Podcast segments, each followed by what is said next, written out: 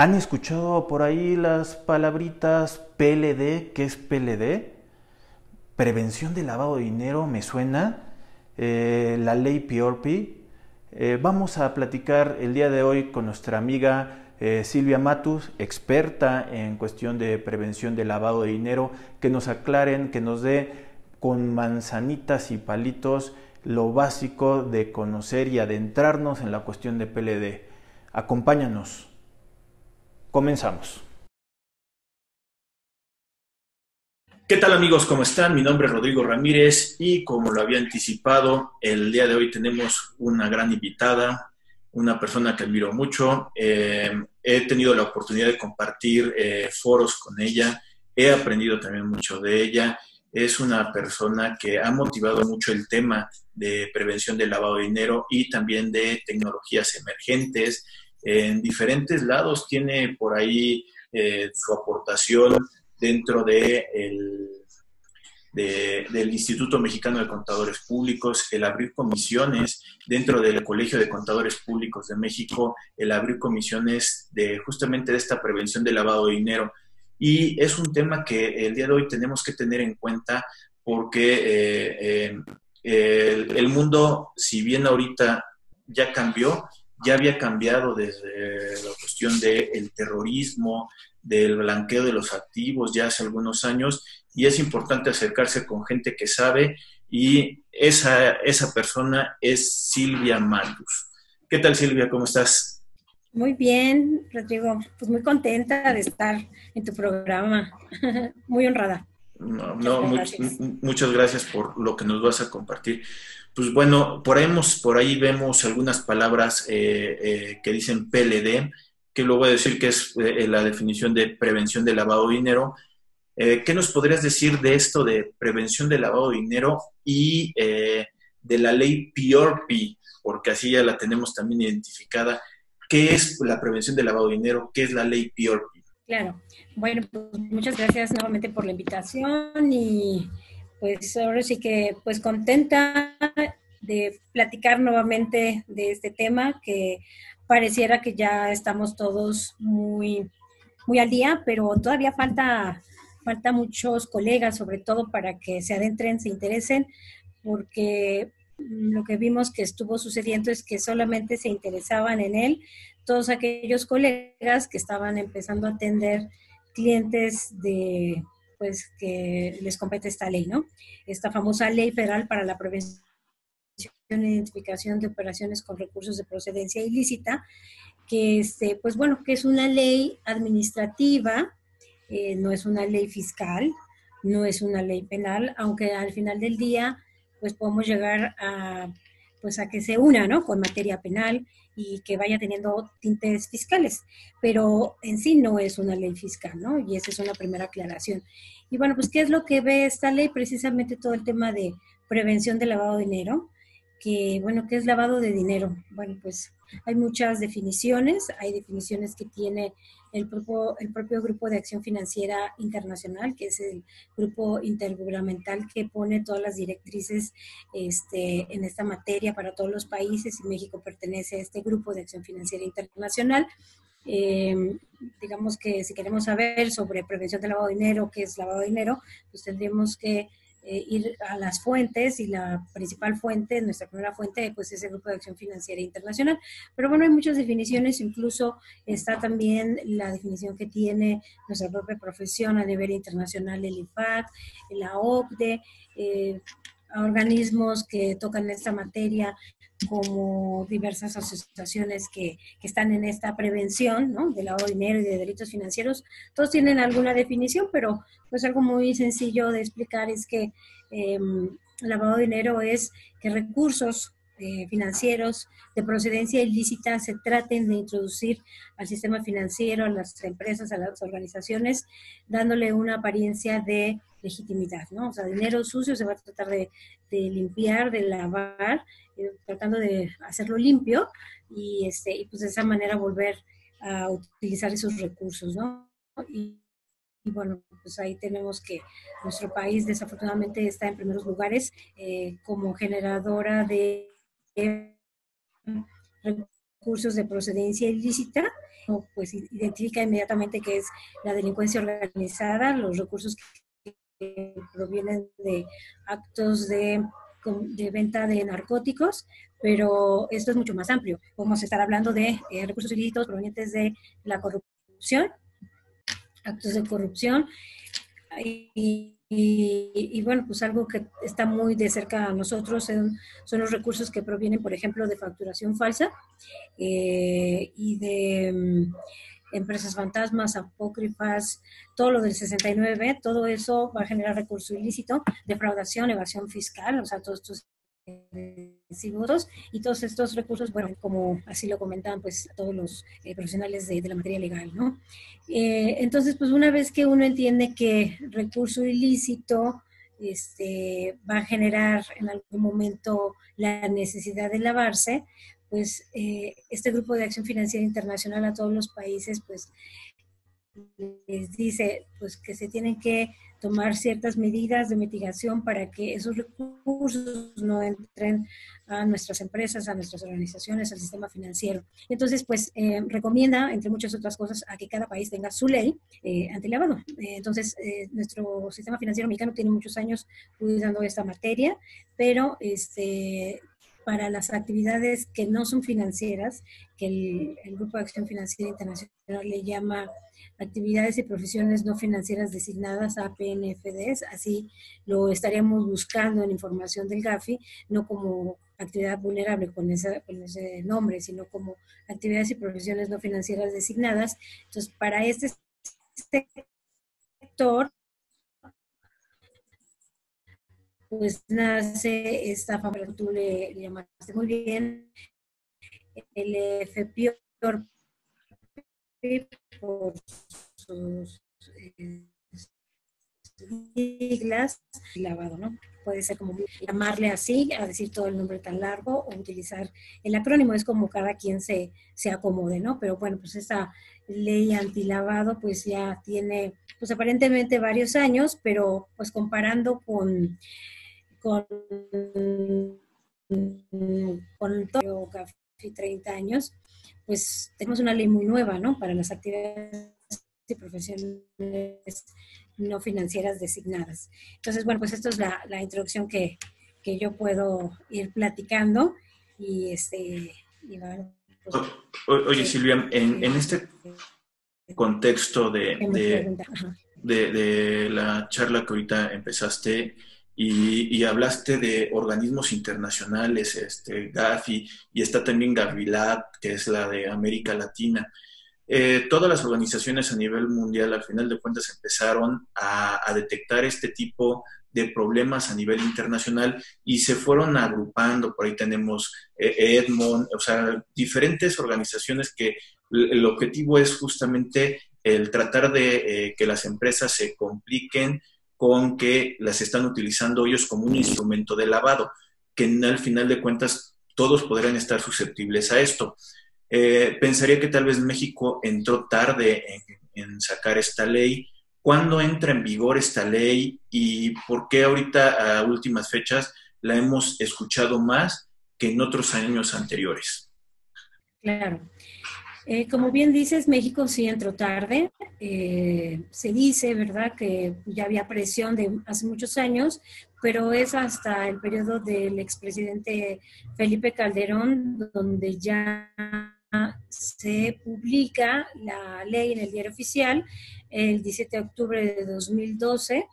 por ahí no sé si se ve en la pantalla, este, en la presentación que tenemos. Eh, bueno, que es parte del diario oficial, ¿no? O sea, es de dominio público y eh, pues eh, se publica eh, en esta fecha, pero entra en vigor al año siguiente, en julio de 2013.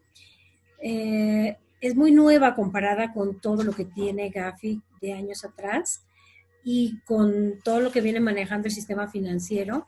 Este, nosotros, las actividades y profesiones no financieras designadas o llamadas actividades vulnerables, pues empezamos apenas en estas autoridades como de los sujetos obligados. Y poco a poco es que eh, ha ido permeando y por eso nosotros, en, tanto en nuestro Colegio de Contadores Públicos de México y posteriormente en el Instituto Mexicano de Contadores, pues empezamos a llevar eh, las comisiones de trabajo y todo este, esta divulgación de lo que significaba eh, para nosotros la profesión contable, el uno, cuidar eh, pues el cumplimiento de esta ley o de estas nuevas leyes, eh, reglamentos, reglas de carácter general, etcétera, pero también que la profesión entendiera que nuestra propia Federación Internacional de Contadores ya nos venía hablando desde el 2004 que los contadores teníamos numerosos riesgos eh, de ser utilizados por los lavadores de dinero. Entonces, eh, eso sumado a también que el GAFI tiene una guía que se llama Guía del Enfoque Basado en Riesgos para los Contadores, bueno, todo eso nos da como la razón de ser, la razón de tener que estar en esta materia. Y pues los contadores son digamos, una de las profesiones ideales para ser los famosos gatekeepers, para ser los que estén eh, cuidando, ¿verdad? Que sean los porteros, que no esté, eh, estén entrando estos recursos ilícitos a nuestras empresas, a nuestras organizaciones, a la economía de, nuestro país. Nosotros los contadores eh, tenemos muchos conocimientos en materia económica, financiera, este, de impuestos, de contabilidad, y, todo ese conocimiento le es muy útil al lavador potencial.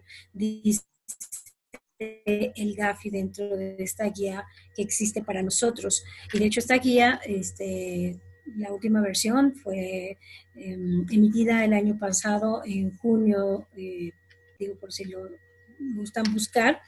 Entonces, si uno eh, empieza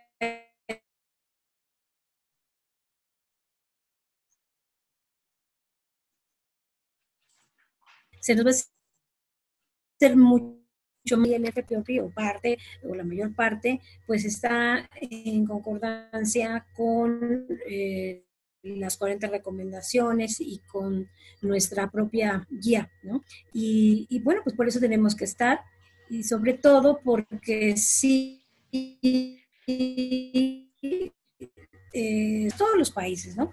Eh, finalmente son varios miembros del GAFI, o sea, desde el país que pensemos que tiene mejor eh, PIB o que está en una situación económica diferente o que se pudiera pensar que ahí no pasa nada, ¿no? Ahí también eh, hay corrupción, ahí también hay compromiso de facturas, ahí también hay eh, eh, intentos o también se defrauda fiscalmente. Entonces, todos los países, todos los países hay, hay lo que también padecemos en México.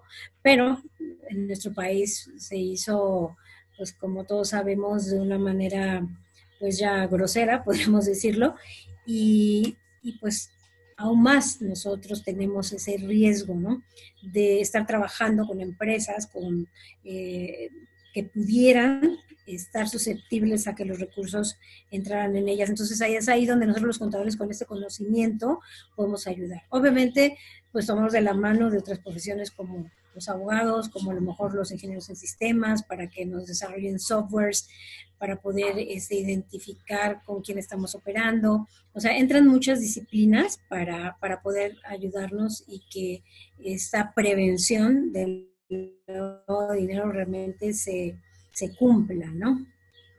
Eh, en, dentro de la ley eh, de PRP, eh, ahorita lo estás comentando, está la cuestión de las actividades vulnerables tenemos todo un artículo 17 eh, donde me dice cuáles son las actividades que el gobierno y a nivel internacional los consideran que son muy susceptibles a que eh, este malo de, de, Malolandia eh, llegue y utilice a este tipo de empresas o de personas que lo único que están haciendo es un acto lícito, pero los están utilizando como una cuestión de un trampolín.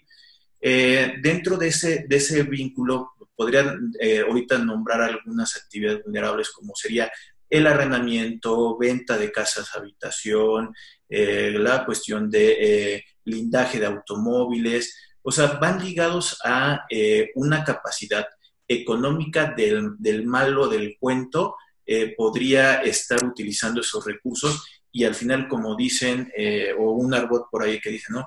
Que el amor y el dinero no se pueden ocultar. Entonces, este tipo de eh, cuestiones de el, dinero normalmente vas a utilizar cuestiones algo de lujo. No es todo de lujo la cuestión de las actividades vulnerables, sino es más susceptible que este malo utilice el vínculo en ciertos sectores a comparación de otros, ¿no? Eh, esos, digamos, que, que, sería de las actividades vulnerables. ¿Qué obligaciones me estaría dando a mí, como yo, como una actividad vulnerable, el cumplir lineamientos de esta ley? Claro. Sí, bueno, pues ahora sí que todo el tema de las obligaciones está contemplado dentro de nuestra ley, reglamento, etcétera. Eh, bueno, antes de entrar a, qué obligaciones tenemos, fíjate que, como bien dices, es interesante que nosotros tenemos un, X número de actividades vulnerables curso del tiempo que pueden ir aumentando.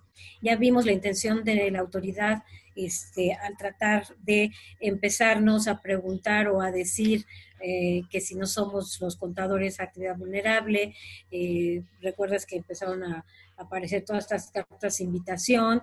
En eh, octubre del año pasado. Exactamente, y, pues todo el mundo estaba muy sorprendido de que, ¿por qué me llegó si yo no me he dado de alta? Yo no soy actividad vulnerable. Pues, en mi opinión, eso es como un llamado a misa. ¿Por qué? Porque nosotros los contadores estamos siendo de alguna manera mencionados en, el artículo 17, fracción 11, como eh, personas o, que hacemos algunas actividades vulnerables per se,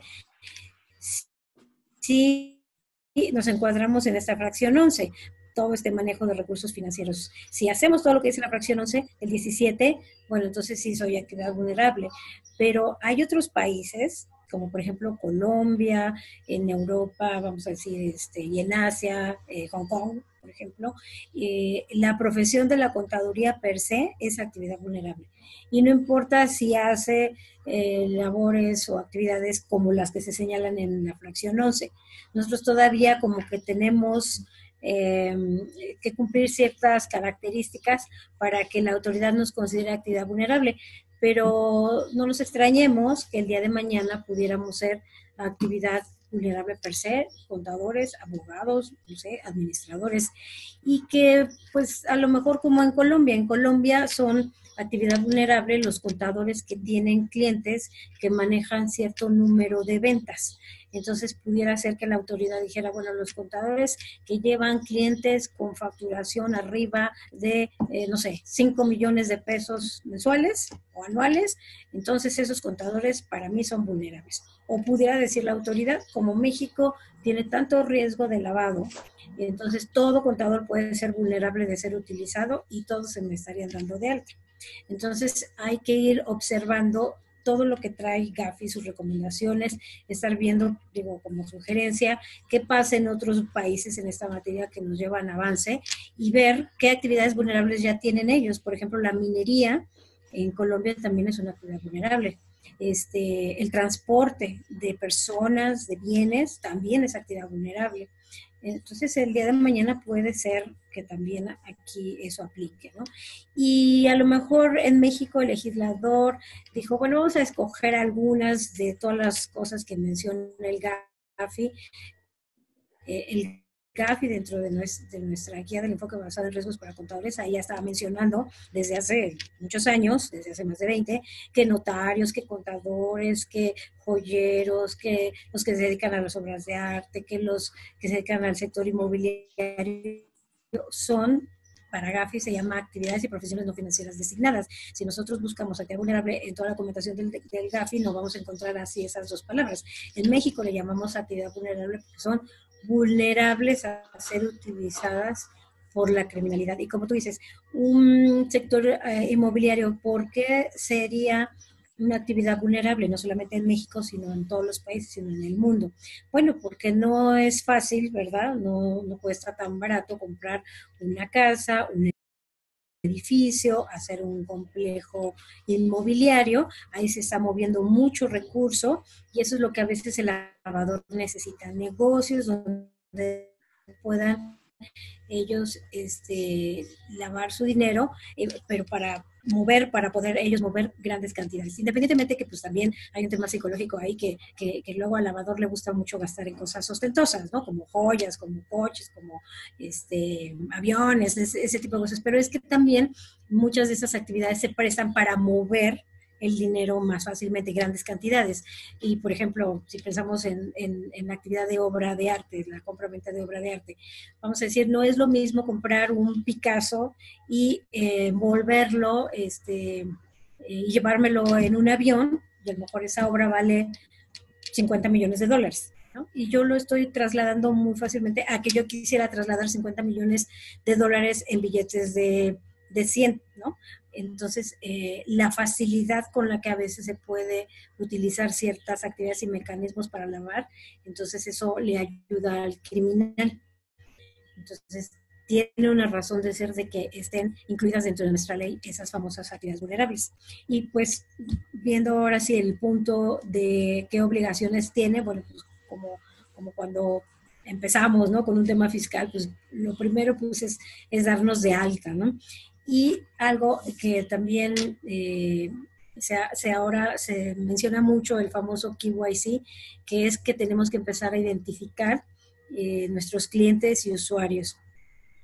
Eh, si antes estábamos a lo mejor pues contentos de tener un nuevo cliente y, pues, conseguir eh, una nueva contabilidad, una nueva asesoría, bueno, pues ahora tenemos que tener eh, nosotros los contadores mucho cuidado de con quién trabajamos, debemos de hacerle su famoso KYC, su, conoce a tu cliente, know your customer, porque no sabemos con quién estamos operando, ¿no? Eh, las mejores prácticas dicen, bueno, pues haz tu, tu, tu KYC, pero ahora también no solamente conoce a tu cliente, sino conoce al cliente tu cliente, trata de conocer a tu proveedor, conoce a tus empleados, conoce a tus inversores. O sea, eh, si teníamos como contadores, auditores, un perfil de, eh, de, auditoría y y dominando estos temas de escepticismo profesional, bueno, pues con esta materia todavía tenemos que ser mucho, mucho más eh, escépticos, ¿no? Eh, pues, ¿qué otras eh, obligaciones tenemos? Pues vamos a pedir a, este, a este cliente en, ciertas, en ciertos momentos, pues que nos den la constancia del dueño beneficiario de la operación, ¿no? Este, a veces puede llegar un cliente no sé si tengo yo o, soy eh, alguien del sector automotriz y me van a comprar un auto, bueno, pues yo podré creer que mi, beneficiario final es este, el que me compró el auto, el que pagó, el que hizo la transferencia. Pero tal vez ese auto no lo va a usar él, lo va a usar la esposa, lo va a usar el hijo. Bueno, la autoridad necesita eh, saber quién es el dueño beneficiario de esa operación y pues tendremos que dar esa información a, pues, a, la, a la autoridad. ¿no? Y hay varias, eh, varias, como decir, obligaciones, pues también tenemos que conformar nuestros expedientes únicos de identificación y bueno, pues es toda una serie de requisitos para hacer muy bien un expediente único de identificación. Tenemos que tener manual o manuales de prevención de lavado de dinero, eh, tenemos que decirle a la autoridad eh, cómo resguardo mi información, dónde la resguardo, quiénes son los responsables, tengo que dar mantenimiento a ese departamento de prevención del lavado de dinero que yo estaré formando en, mi empresa. Eh, eh, eh, tengo que atender este, de la debida manera a la autoridad cuando venga a visitarme y todo eso lo tengo que dejar este, pues, establecido dentro de mis manuales. Entonces, bueno, pues a grandes rasgos son parte de las, de las obligaciones que tenemos en esta materia. ¿no? a, ver si concuerdas conmigo un poquito para poderlo resumir esto de las obligaciones. Las obligaciones son pocas lo que me dice la ley de PRP, pero es de mucho detalle. O sea, eh, hay este, en la cuestión hasta el reglamento en el cual te, dicen que para poder tener ese expediente, como dices, de, del beneficiario o de la persona con la, que, la que está haciendo la operación, eh, tienes que tener una fotocopia de una IFE o de una identificación y que tiene que ser clara. O sea, no es una simple fotocopia a ver cómo sale. O sea, si bien es poco, eh, poca las obligaciones que maneja la ley y los, eh, los reglamentos para tener el cumplimiento, sí tiene que ser muy detallada y un análisis de hasta la operación, cómo se está pagando, los medios, o sea, se tiene que tener algo mucho más amplio de que de una simple obligación de cumplir por cumplir. O sea, se tiene que cumplir, pero se tiene que cumplir bien, porque eh, al, estar identificando las personas que participan dentro de la operación, eh, si en determinado momento, eh, aquí en este caso, la UIF me llama y ve, le llama algo la atención de alguna operación, me va a pedir mi expediente y al momento de entregarle el expediente se lo tengo que entregar para que ellos puedan tomar acciones y tienen que identificar a las personas. Entonces, eh, es, importante ver que si bien ahorita como lo estás describiendo, eh, es fácil de, de, poder cumplir eh, las obligaciones de la ley, hay que ser muy minucioso en esos sentidos, ¿no? Claro, sí, tiene este tema mucho detalle y algo que nos falle, por ejemplo, una identificación no legible, eso nos puede generar una multa, ¿no? Por eso eh, sí es interesante que eh, el tema se atienda con el especialista, porque si se deja a lo mejor en manos de la secretaria, digo con todo respeto, pero eh, a lo mejor la secretaria no va a tener esa capacitación, no va a entender el lenguaje, entonces eh, esta materia es de mucho cuidado. de hecho, vamos a decir que el riesgo ¿no? este, de incumplimiento es mucho más fuerte e importante, mucho más eh, grave en materia de, de, la ley LFPORPI que cualquier otro riesgo que tuviéramos en materia fiscal por un incumplimiento o una multa. Eh, yo ahora digo que casi todo fiscalista se está volviendo peledista porque pues esta, esta área, esta materia tiene ahora mucho más cuidado, debe tener mucho más cuidado y más detalle. Eh, no es lo mismo una multa que recibamos vamos a decir, por eh, una presentación fuera de, tiempo, de plazo, este, en materia fiscal, que una, ¿no? En materia de prevención del lavado dinero o en materia del FPORPI. Entonces, eh, el cuidado que se tiene que tener para esa materia, todos los sujetos obligados, todos los que caen en, en, en alguna de las fracciones del artículo 17 de esta ley, el FPORPI, pues este, sí eh, se debe de hacer con pues con toda la diligencia profesional, ¿no? Sobre todo por las multas tan caras que, hay. Eh, dentro de la cuestión de la ley eh, manejan otros dos términos y que es una cuestión de una de las obligaciones, el dar avisos, pero la ley lo contempla eh, la identificación de los umbrales y el aviso. ¿Cuál sería la diferencia entre uno y el otro? Bueno, no sé si por aquí puedes ver mi pantalla. Sí digo, para que también tus, eh, ahora sí que tus, eh, te iba a decir radio escuchas, ¿no? Pero ya lo de radio escuchas ya quedó muy atrás. Tus videonautas, internautas, también este, Sí, los videonautas nos puedan seguir porque finalmente toda esta información es de dominio público y para aquellos colegas, amigos que se están apenas adentrando en esta materia, bueno, pues sepan dónde buscarlo. Aquí, por ejemplo, tenemos el tema de los avisos e informes en esta página, aquí está, ¿no? En el portal antilavado. Este, digo, si el día de mañana, oye, pues, este, ¿dónde lo puedo ver? Bueno, pues está ahí en la plataforma de Telsad, en el portal antilavado. Y como tú dices, bueno, pues avisos e informes. Bueno, aviso este, eh, se presenta ante el SAT y de hecho, pues las plantillas que se, que se utilizan pues, son de la WIF, ¿no? Entonces, avisos donde vamos a presentar información sobre eh, el cliente, la persona con la que estamos haciendo la operación y informes es cuando si en algún momento eh, no informes en ceros, ¿no? Este, y pues obviamente que estos avisos se parece al mundo fiscal, también se tienen que presentar el día 17, también tienen un día adicional, este, y bueno, pues ahí vamos dando los datos de quién está realizando la actividad vulnerable, eh, los datos de este cliente usuario, tenemos que mencionar en su caso el dueño beneficiario, eh, así como la información sobre su actividad preponderante, la descripción de esta actividad vulnerable. Entonces, ahí tenemos todo para pues, irnos guiando, ¿no? Y bueno, aquí también en esta sección habla de las obligaciones que hace ratito ya, ya, platicamos, ¿no? El, tema de, de, la custodia, dónde, cuándo, dónde y cómo se,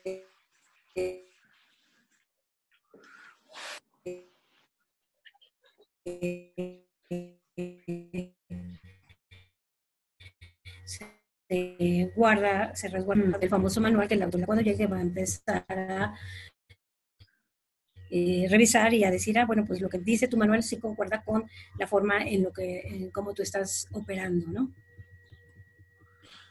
Ok, también un poquito para cuestión de hacer el, el, el resumen y de lo que estás platicando.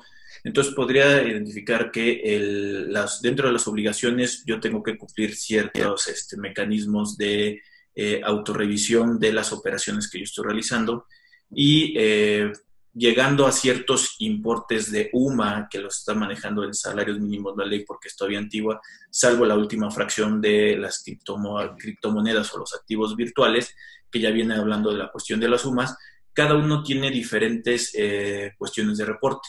Hay algunos que solamente voy a identificar la operación, hay algunos que voy a tener que identificarla con importes grandes y hay algunas que voy a tener que dar un aviso a la autoridad. Y también por ahí hay unos famosos avisos de 24 horas, que es cuando hay algo que está saliendo mal de la operación o que lo veo yo raro eh, de la operación, lo aviso de forma casi inmediata a la UIF para que ellos pudieran tomar el conocimiento de la actividad y que yo como eh, eh, de la persona que está realizando la actividad, pues no tengo nada que ocultar, yo estoy haciendo de buena fe y reportaría de buena fe. Claro. Eh, la siguiente pregunta y la última para poder este, concluir la cuestión del tema es, por ahí hacen una, una identificación de un reporte de seis meses que es acumulativo donde a muchos eh, les genera la duda de este, de este aviso. ¿Qué nos podrás decir ahí?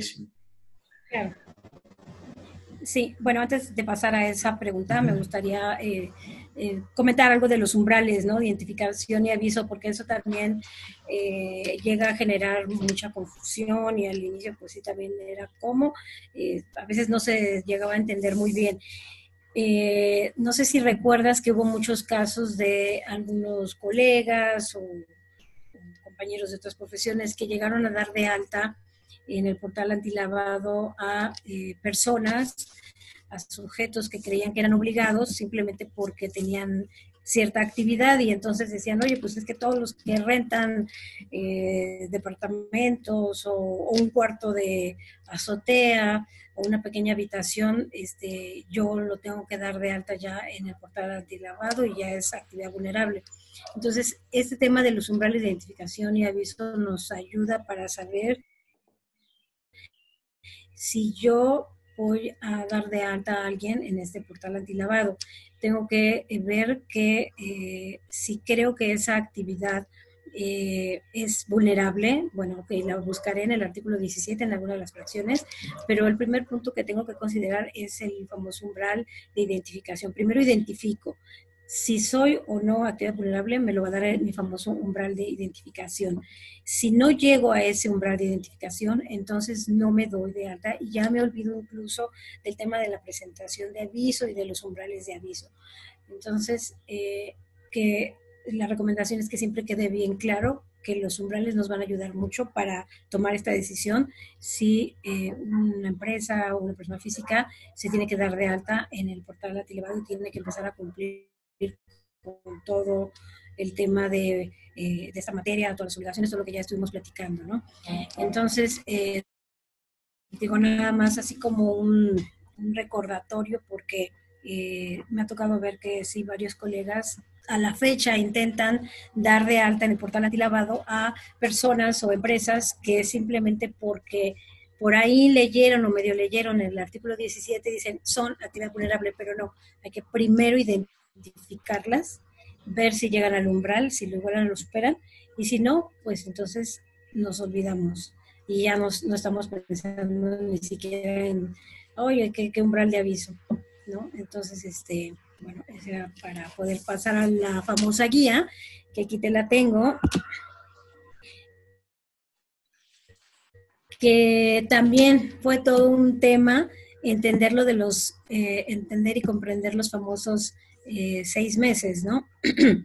Fíjense que esta guía salió el año pasado, ahorita les recuerdo, creo que si no mal recuerdo fue en el mes de ¿no? Esta guía se llama Guía de Acumulación para la Presentación de Avisos. A veces este, no es tan fácil explicarlo, pero eh, teniendo este pequeño esquema, creo que va a quedar muy claro. Dice, para la presentación de los avisos de quienes realicen actividades vulnerables previstas en el artículo 17 de la LFPORPI deberán considerar para efectos de la acumulación el artículo 7 del reglamento de esta ley que a la letra dice los actos u operaciones que celebren quienes realizan las actividades vulnerables establecidas en el 17, cuya suma acumulada por tipo de acto o operación en un periodo de seis meses alcance los montos para la presentación de avisos a que se refiere el mencionado artículo y estarán sujetas a las obligaciones de presentar avisos, debiendo considerarse para tales efectos únicamente los actos operaciones que se ubiquen en los supuestos de identificación establecidos en el artículo 17. Por eso es importantísimo saber qué es esto de identificación. Y dice, para las fracciones 3, 4, 5, 10, 11, 12 y 16 del artículo 17 de la LFPORPI, todas las operaciones son sujetas a acumulación y a continuación se presentan ejemplos basados en los umbrales de la fracción 15 del artículo 17 para realizar la acumulación de operaciones. Entonces, fijémonos en el, en el primer esquemita. En un periodo de seis meses, eh, a ver, voy a bajar esta parte aviso. Yo primero tengo que ver si caigo en el, en el umbral de identificación. Aquí nuestro ejemplo está hablando de 1.605 UMAS. La UMA para este año es 86.88, estamos hablando de 135.605.45 pesos. Entonces, ¿qué pasa? Ok, yo ya me identifiqué, si me di de alta. Entonces, primer mes, aquí estamos poniendo de ejemplo agosto de 2019. A ver, voy a tratar de aumentarle la... Aquí está. Sí se ve, ¿verdad? Sí. Ok, entonces aquí ya vemos en agosto de 2019 tenemos 140 mil pesos. En el septiembre no llegamos a mi umbral de identificación. Fíjense, en el primer mes son 140. Mi umbral de identificación son 135 o 1605 más. Pero ¿qué pasa el siguiente mes? Pues no llego, tengo 120. Pero ¿qué pasa en el tercer mes? 140. Volvamos al de identificación 135. Entonces, sumo, aquí pasaron, vamos a decir, los seis meses, ya no hubo nada después. Tengo 280 mil pesos, ahora sí. Entonces, llegué al famoso umbral de aviso, que es 3.210 sumas, 271.212.90. 271.000 este, es mi umbral, pero yo acumulé 280, entonces ahí presentaré aviso. Vamos a ver el siguiente ejemplo. Igual en agosto tengo 120 mil. Mi umbral de identificación es 135. Entonces, pues no aplica. Segundo mes, septiembre, 100 mil. Mi umbral de identificación es 135. Tercer mes, en diciembre, llega a diciembre, 110 mil. Nunca estoy superando ni igualando el umbral de identificación. Entonces, como no hay acumulación, ya que ningún monto, uno, dos, tres, ningún monto se identifica, entonces no presento aviso. Aquí hay un ejemplo de tres meses, pero vamos a decir que esto puede ser hasta seis. Y el último ejemplito, estamos en el mes de mayo de 2019. Mi umbral de identificación son 200 mil. La ley me dice, es 135, pero tú tienes 200 mil. Entonces, te va a tocar identificarte, ya caímos. El segundo mes, 120 mil, no llegamos a la identificación. Tercer mes, 130 mil, no llegamos a la identificación. Entonces, a la hora de hacer mi sumatoria de estos seis meses, aquí mi ejemplo es de tres, pero podemos hacerlo hasta los seis meses. Mi suma es 200 mil. Aquí no me va a tocar presentar aviso. ¿Por qué? Porque no llego a este umbral. Solamente estar identificando, porque llego a 135 mil, pero no estaré avisando. Entonces, si no aviso, pero sí me di de alta, sí estoy en el portal antilavado, sí me identifiqué, ¿qué va a pasar? Que aquí estaré presentando informes Ajá. Y bueno, aquí tenemos una acotación de la autoridad que dice, en donde tenemos la flechita verde, operaciones acumulables por llegar a umbral de identificación. Entonces, la autoridad me dice, tú vas a acumular porque ya llegaste a este umbral de acumulación. Y donde están las X, dice operaciones no acumulables por no llegar al umbral de identificación. Entonces, por eso es importantísimo entender qué es umbral de identificación y qué es umbral de aviso. Y creo que con, este, con esta guía de la propia autoridad eh, pues resolvemos ¿no? esta duda que siempre se tenía. Aquí hay otras acotaciones. Para el caso en particular de la fracción 16, se aplicará el umbral de identificación de acuerdo a la actividad que realice. Si en menos de seis meses se alcanza el umbral de aviso por motivo de acumulación, se presentará el aviso correspondiente y a partir de la siguiente operación, susceptible de identificación, se comenzará a computar el plazo de acumulación para un próximo aviso, que bueno, básicamente es lo mismo que ya vimos por acá y pues creo que esto este, les va a servir mucho. Igual es de dominio público. Eh, simplemente ustedes pongan en, Google guía de acumulación para la presentación de avisos, SAT, y les va a aparecer. Esto fue eh, dado por la autoridad en noviembre de 2019. No, con, lo que acabas ahorita de mostrar, creo que es claro, o sea, y gráficamente también ayuda mucho a, poder entender este aviso de, de los seis meses que eh, yo nada más ahí haría la, la siguiente eh, acotación. Eh, qué bueno que lo está aclarando la cuestión de la WIF, porque esta es una, una cuestión del SAT-WIF que, que, lo está queriendo aclarar de la duda que, que, no es tan claro como lo dice en la ley.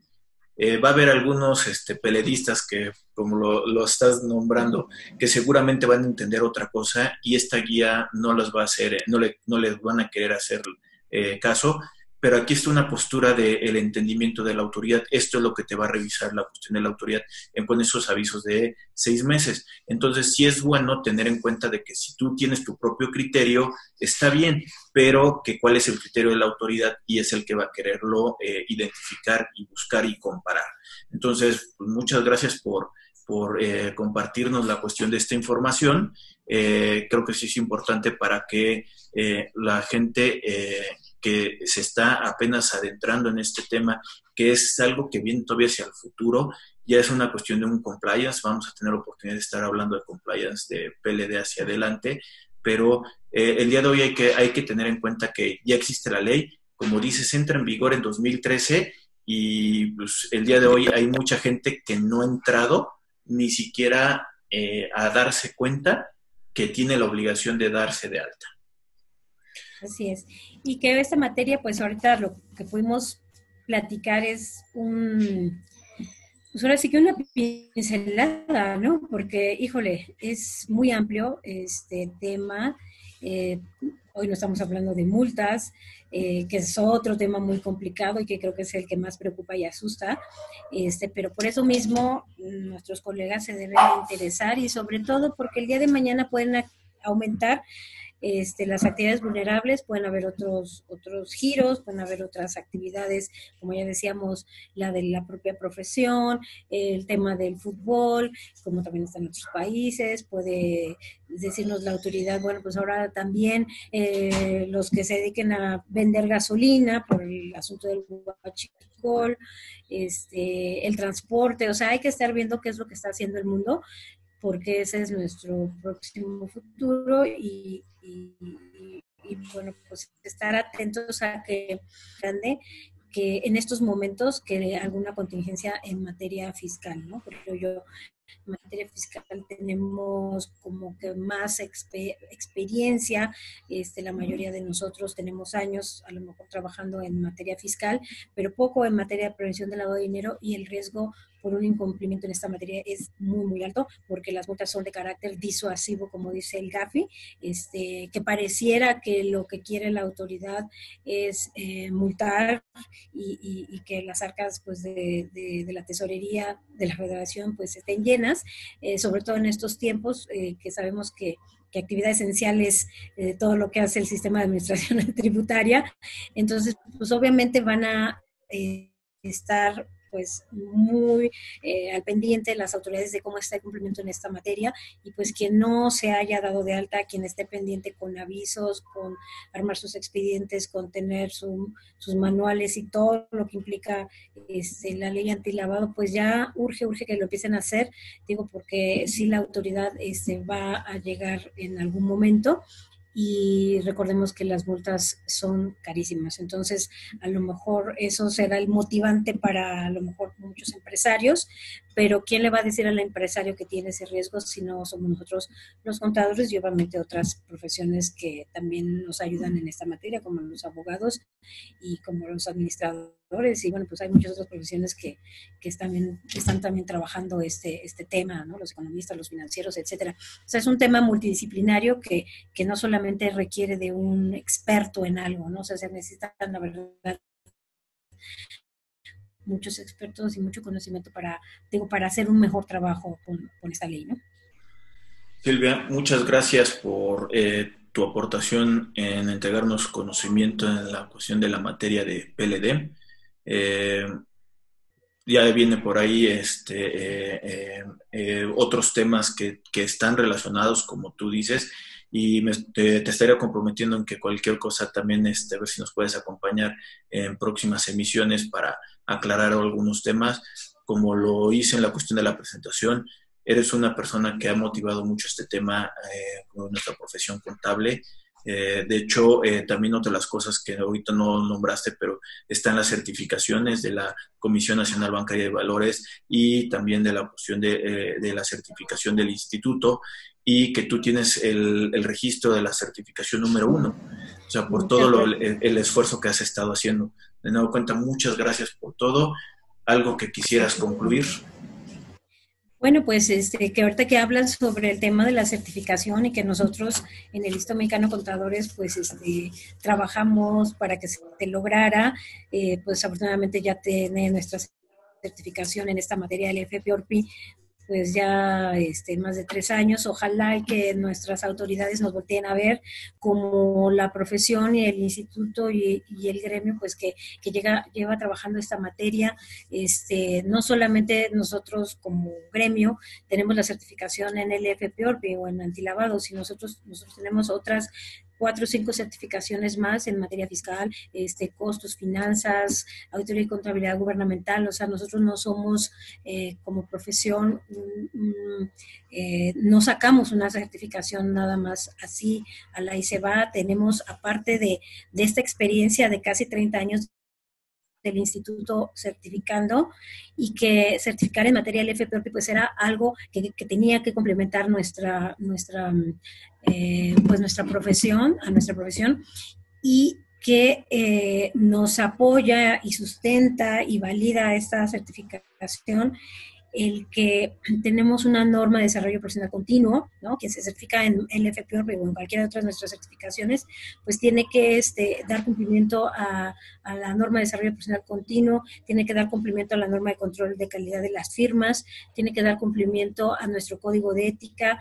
Eh, eh, nosotros si hacemos un trabajo de atestiguamiento en esta materia, pues nos apoyamos con las normas internacionales de auditoría, nos apoyamos con la serie 7000 este, para trabajos de O sea, la verdad es que eh, por ahí, bueno, se sabe que la autoridad, eh, la UIF, ha volteado a ver a, la NUIS, que es la Asociación de, mm, Nacional de Universidades, no recuerdo el nombre completo, pero el punto es de que ellos entiendo que van a iniciar a lo mejor con una certificación, o sea, la UIF está volteando a ver a la NUIS, está bien, pero digo, creo que mm, nos tiene a nosotros como gremio eh, porque lo que yo entiendo es de que va a entrar el tema de que la autoridad va a requerir eh, profesionales certificados en esta materia para poder ayudar en el cumplimiento de, la LFPORPI.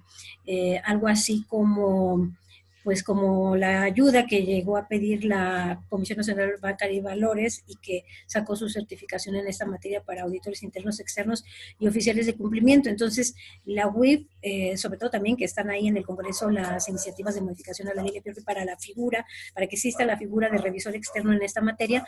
Entonces, yo preguntaría, le preguntaría a la autoridad, ¿quién consideras o quiénes consideras que están eh, con la mejor por preparación y que ya están listos para ayudarte a ti, autoridad, pues bueno, pues el listo mexicano de contadores.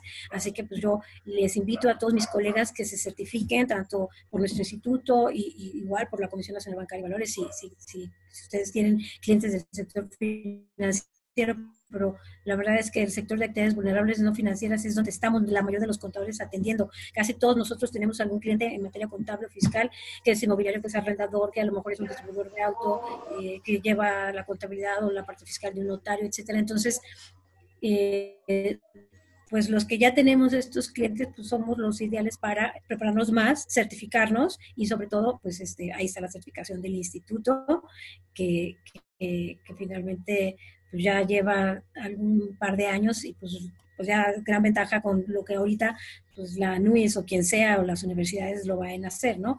O sea, obviamente eso sale para todos, pero yo eh, le sugeriría a nuestras autoridades que volten a ver la certificación de nuestro gremio, de nuestro instituto, y que está abierta no solamente para contadores, sino también para abogados, para...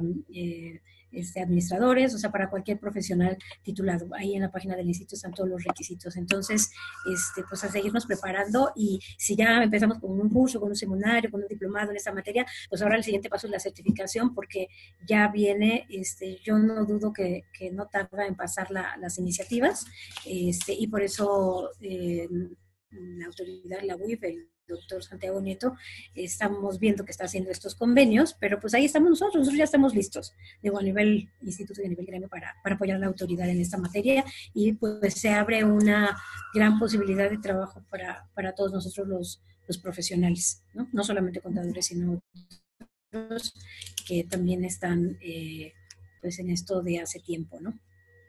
Me, me quedo con, con eh, tu comentario, eh, así es. El día de hoy para el profesionista es importante que eh, se especialiste, pero eh, tiene que ser integral en muchos aspectos, ¿no? O sea, ya no es el, doctor particular, el, médico general, eh, la cuestión de la especialidad. Es necesitamos tener conocimiento en todas las áreas que tienen que ver con la profesión para poder asesorar aunque no seas el especialista, te llegas de los especialistas, pero es importante conocer todas y cada una de las ramas que tú tienes como panorama de eh, apoyo al contribuyente, al empresario. Silvia, de nueva cuenta, muchas gracias. Este, eh, espero eh, tenerte aquí, que nos puedas acompañar en siguientes emisiones.